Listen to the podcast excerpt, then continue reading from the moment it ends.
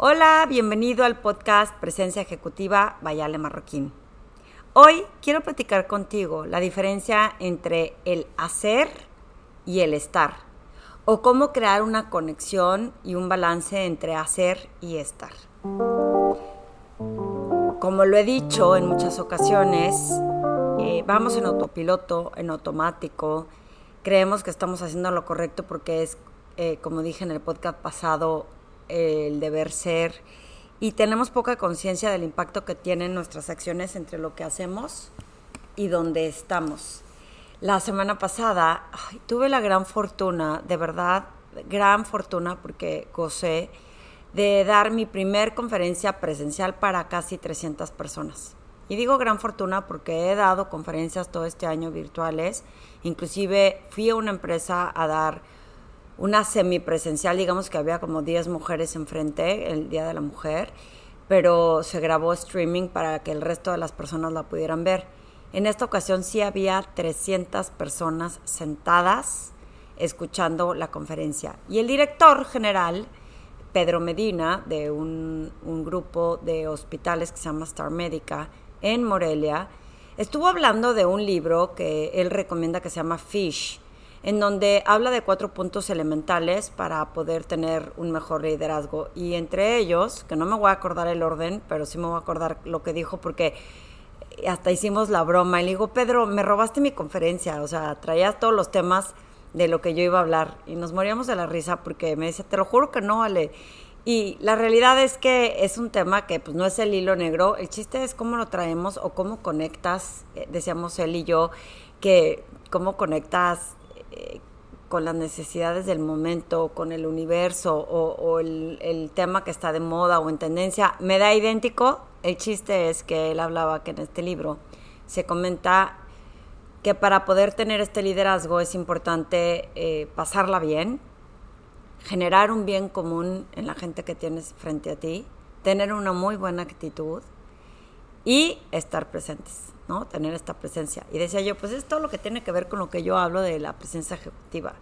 Porque cuando vamos en automático, cuando vamos en autopiloto y creemos que debemos solamente ejecutar, pues dejamos de pasarla bien y se vuelve un camino bien cansado y bien forzado. He tenido clientes que me dicen, Ale, es que en la retro que me dieron, eh, no hablaron bien de mi manera de conectar con otros. O tengo otros clientes que me dicen, es que yo tengo que estar en línea con el resto de las personas que están en la sala de consejo y tratar de ser como ellos.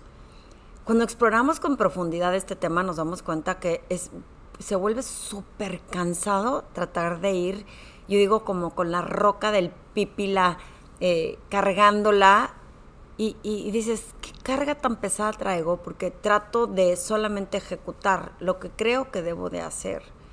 Y cuando logras estar en ese presente, que bien lo mencionaba eh, Pedro en la conferencia y lo menciona el autor del Fish, que, eh, del libro, bueno, Fish, que se llama F-I-S-H, y lo que yo creo que es estar presente, hace todo el sentido del mundo, sobre todo en estos momentos en donde tenemos que estar para poder hacer.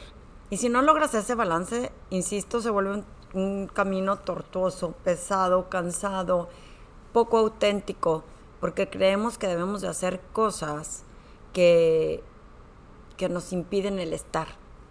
Y es por eso que quería hacer esta definición de presencia ejecutiva, porque mucho tiene que ver con la actitud. ¿Cómo, cómo decido tener mi vida adulta. Estábamos platicando en mis vacaciones, eh, si se oye por ahí un poco de, brisa de mar, estoy grabando hoy desde mis vacaciones y, tengo el mar al lado.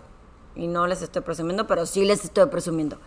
Y platicaba con mi cuñada de cómo queremos ser en el futuro, cómo queremos tener, escoger esta vida adulta y es parte de la actitud que tengas de cómo enfrentar las cosas, porque si mi mente me dice que no, que no puedo, que es difícil, que a mi edad es complicado, yo compartía en esta conferencia de, marca personal y el nuevo ciclo, que es como un tema de reinvención, el, el no depende de mi entorno, no depende de la economía, no depende del presidente que tengo enfrente, no depende del presidente que está en el país de al lado, no depende de del otro, sino depende de mí cómo decido enfrentar mi vida, superar estos retos, hacerme de una armadura que me permita tener todas las herramientas suficientes para poder seguir adelante.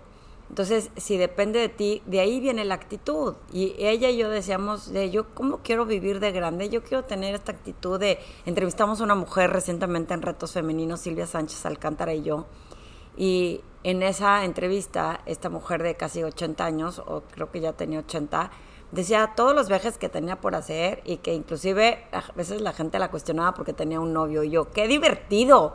O sea, en lugar de decir, no, yo a mi edad ya no voy a tener novios y a mi edad ya no puedo viajar y es que yo no puedo y es complicado. Y olvídense de las personas que tienen mayor edad, que tienen mucha mayor justificación que nosotros. ¿Cuántas veces te has encontrado y te has descubierto tienes una pésima actitud en cómo enfrentas las cosas? Y digo pésima, sí, haciendo una etiqueta súper juiciosa pero tenemos una pésima actitud para enfrentar temas que se nos hacen complicados y decidimos que es difícil, que no se puede, que no es para nosotros, que es culpa del jefe, que es culpa de la organización. Si bien sí hay injusticias en nuestro entorno, si bien sí enfrentamos temas que salen fuera de nuestro control, me parece que la forma en cómo enfrentamos estos retos y le damos la vuelta tiene mucho que ver con la actitud que ponemos en cómo decidimos resolverlo.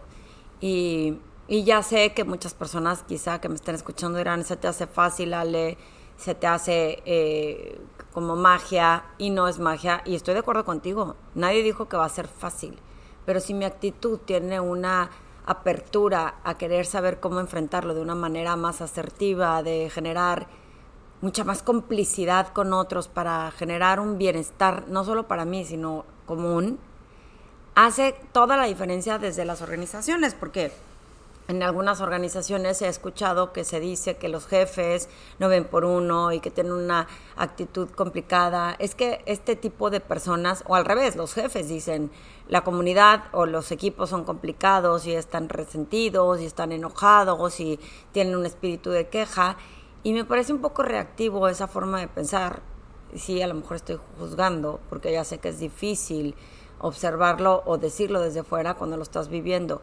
Pero si lo estás viviendo y de ti depende decir, bueno, ok, tengo una comunidad reactiva y tengo un jefe que no me considera, pero que sí depende de mí. ¿Qué puedo hacer para promover estas cosas? Yo admiro y alabo, por ejemplo, lo que hizo en esta ocasión Star Médica para este nuevo ciclo que están viviendo. Se van a cambiar de edificio, hicieron una nueva esta conferencia y un evento para promoverle a la gente que tuviera conocimiento al mismo tiempo, porque hicieron el evento presencial para 300 personas, pero además lo hicieron streaming. Y la gente o los líderes de esta organización estaban demasiado preocupados porque todos tuvieran la misma información, porque todos conocemos el radio pasillo, ¿no? Lo que se dice en los pasillos y lo que una persona como el teléfono descompuesto quiere contar no estoy diciendo que sea el caso de ellos, pero me acuerdo mi caso en el medio financiero en donde, ¿no? Te dicen una cosa y tú ya le adquiriste la parte personal, en donde tu actitud te frena.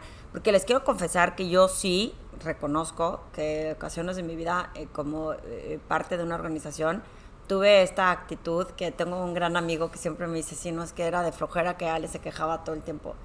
Y era mi forma reactiva de reaccionar ante situaciones que estaban, no estaban en mi control. Hoy me da risa y no me da vergüenza.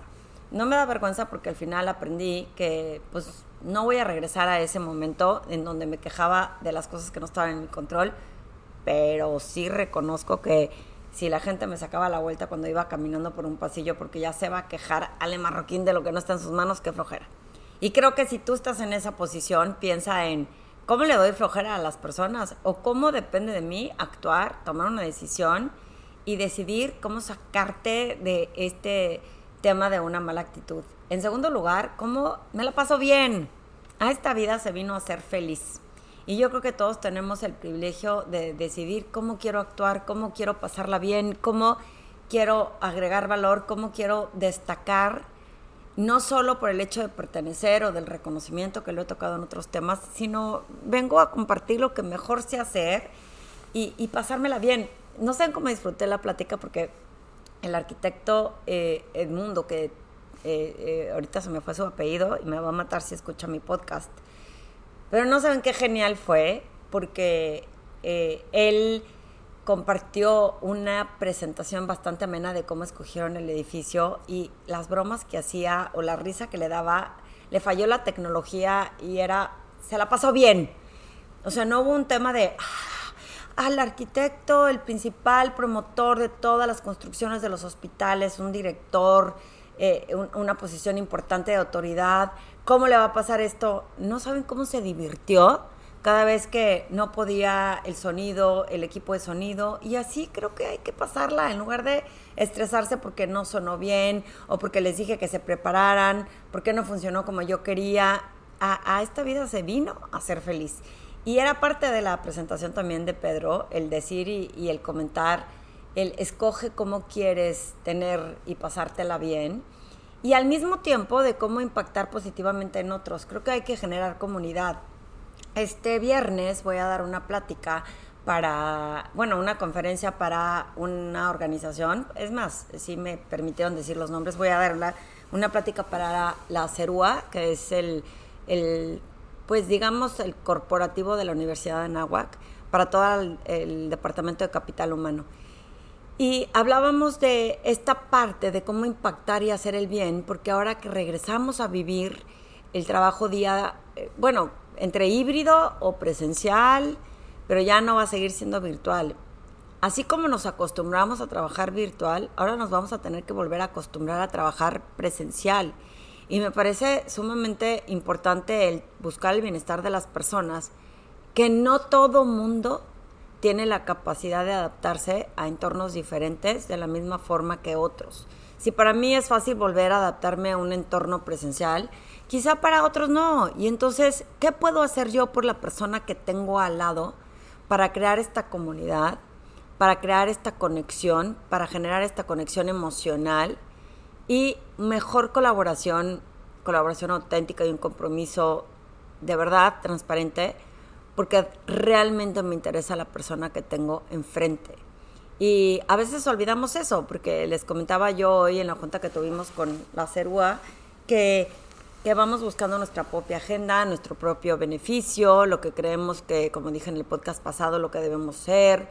Y se nos olvida que lo que importa es cómo impacto al que tengo enfrente y cómo genero un bienestar para la persona que tengo al lado y cómo si a mí se me hace fácil algo, ¿por qué no le ayuda a la persona que tengo enfrente a que se le haga fácil lo que tiene al lado? Y eso, todo en conclusión, que viene en los cuatro títulos que, que, que desglosó Pedro de este libro Fish, es la presencia, el estar presente. Y es en donde me empecé a emocionar y me empecé a alterar. Dije, este señor me está robando mi plática, porque es justo el mantra que tengo este año.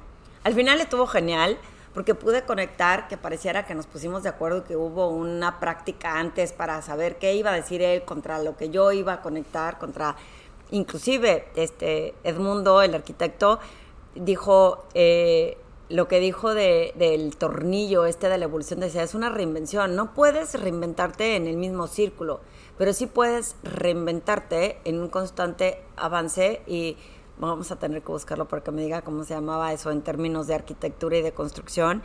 Y, y, creo que fue una conexión increíble el decir, ni yo estoy diciendo lo que es el hilo negro, ni ellos como líderes de la organización están imponiendo un tema qué es lo que ellos creen que es para ellos, sino cómo están buscando el bienestar y el impacto y la reinvención de las personas a través de ser y estar. Hacer y estar, perdón. Hacer porque hacemos, hacemos, hacemos, entregamos resultados, ejecutamos, vamos, tenemos que hacer esto, eh, es el, lo que quiero lograr y dejamos de estar. Y cuando dejas de estar, dejas de conectar. Y cuando dejas de conectar, no generas la misma influencia que debes de generar con las personas. Y el término de presencia es cómo estoy hoy, cómo impacto hoy, cómo hoy depende de mí conectar y agregar valor, cómo genero que las personas vean que si en el pasado batallé o si en el pasado me tardé en construir algo, no necesariamente es porque es en contra tuya, o no es necesariamente porque no te vi, por ejemplo, hay un, hay un ejemplo en esta empresa que ligué con tantas cosas que me pasaron a mí. Porque cuando yo hice un emprendimiento que tenía el spa, que creo que lo he contado en este podcast, pero hice el emprendimiento de, de tener un spa y quise contratar a todos eh, los puestos habidos y por haber. Se imaginarán a la recepcionista, a la eh, masajista, a la pedicurista, manicurista desde cero. La realidad es que cuando el local que renté no funcionó, pues resulta que, que pues los gastos me comieron y no había que seguirle invirtiendo dinero bueno al malo porque el local estaba mal, no mal posicionado, pero mal administrado, había que pagar prediales, no había luz, agua pagada por el dueño y eso no lo contemplé. Aprendizaje para mí, dije voy a empezar desde cero. Y cuando, digo, la próxima vez que haga un emprendimiento, pues no voy a empezar a lo grande. Cuando me salgo del medio financiero hace 10 años, empiezo desde cero. Me refiero a no renté un lugar, no contraté gente, empecé a hacerlo todo yo, empecé a trabajar virtual. Cuando te estoy hablando que hace 10 años decir que trabajas virtual era como que eres chafa, eres de mentira. Y he sobrevivido con ese ejercicio virtual a lo largo de estos 10 años. Y cuando ellos platicaban en Morelia, Star Médica, cómo sus oficinas pues fueron creciendo gradualmente, se fue haciendo de gente, se fueron desgastando los muebles, se fue desgastando el establecimiento. Entiendo que lo, el sentido común hubiera sido de, pues inviértele a los muebles o inviértele a los espacios. Y la realidad es que se tiene que primero asegurar que el emprendimiento o el negocio que tiene 20 años, no, no, tiene, no es un hospital que tenga desde 100 años de, de o, o 30, 40 años, y y yo veía la relación de, ve qué increíble el haberse aguantado y sacrificado, y sé que muchas personas deben de haberla sufrido. Sin embargo, el edificio que construyeron en Morelia está no increíble lo que le sigue y la comodidad que van a tener y lo que van a obtener y cómo le vemos el lado bueno a me sacrifiqué tanto tiempo para lograr esto. Yo me sentí muy, muy conectada con ese tema porque si bien no tengo ese edificio en mi negocio, sí siento que el haber sacrificado ciertos eh, temas de, de, invertir a lo mejor en unas grandes oficinas para aparentar que Ale Marroquín era súper poderosa. Y ahí es donde está la diferencia entre el estar y el hacer. A veces sacrificas ciertos temas por, por estar para poder hacer, para luego conectar y tener ese balance. Yo estoy segura que esta organización va a llegar mucho más lejos de lo que ya está llegando y que sí nos ha tocado o les va a tocar también a ellos ciertos sacrificios para poder estar en ese balance. Y, y qué felicidad y qué privilegio el aprendizaje de decir, empecé desde aquí, pero llegué hasta acá. Y, y te lo quiero compartir porque creo que cada uno de nosotros somos responsables de generar ese balance entre estar y hacer. ¿Solo quieres hacer, hacer, hacer, hacer? ¿O también quieres estar y cómo conectas con valor y cómo conectas con valor y cómo impactas con valor para que logres estos cuatro elementos de tener una actitud positiva de crecimiento? El pásatela bien en lo que estés haciendo y disfruta y da lo mejor que puedes y la mejor versión de ti Después, ¿cómo impacto en los demás más que en ti mismo? Adicionalmente, estar presentes, porque hay que vivir en el hoy, porque no sabes mañana qué te va a tocar. Y me parece la combinación y la fórmula perfecta para generar este balance entre estar y hacer. Hoy mi mantra, desde el año pasado y el antepasado, me parece, es lograr esa conexión y un balance entre lo que hacemos y donde estamos. Y si dejamos de angustiarnos por el pasado y los errores que cometimos en el pasado, y si logramos la ansiedad, evitar y, cancelar la ansiedad de lo que va a pasar en el futuro, y solamente conectamos con el hoy, creo que podemos inspirar a muchas más personas a generar una mayor conexión. Estoy muy emocionada de la plática que voy a dar el viernes porque creo que todo este departamento de capital humano va a salir inspirado en, en decir hoy qué tengo y cómo cómo la paso bien, cómo impacto y dónde vuelto el reflector hacia mi interior para cambiar yo y no creer que el que debe de cambiar es el que tengo enfrente. No sé qué opines, me encantará saber qué opinas, me encantará escuchar tus comentarios sobre esta reflexión. Son temas medio filosóficos que eh, Rolando Garza, que se vino de regreso conmigo de Morelia, estuvimos de esas tres horas de camino de Morelia a México, decíamos, no puedo creer el tema para explorar y todo lo que puedes desglosar de lo que tú percibes y lo que yo percibo sobre esta reflexión entre el estar y el hacer. Y creo que el tema siguiente va a tratar también de eso, el, la diferencia entre el creer que ser introvertido es eh, erróneo contra ser extrovertido y lo que puedes encontrar en tu liderazgo interior para escarbar y decir, bueno, ni estoy bien, pero también puedo descubrir que mis creencias delimitantes de que esto es lo que más me gusta hacer, no necesariamente o decir o compartir, no necesariamente eh, me hace que sea introvertido. Te lo dejo de tarea. Eh, me encantará saber qué opinas, si te gusta o no te gusta este podcast qué reflexiones tienes y sobre todo me encantará que lo compartas con tres o más personas que creas que les puede influir. Este es el episodio número 21 de la temporada número 2. Recuerda que si quieres más información, de, los, de lo que hago, de lo que puedo compartir para tu organización, de mis mastermind groups, de mis eh, sesiones grupales y sobre todo ahora que lancé mi plataforma digital, eh, explora en mi página alemarroquín.com y estoy segura que podrás encontrar información de valor.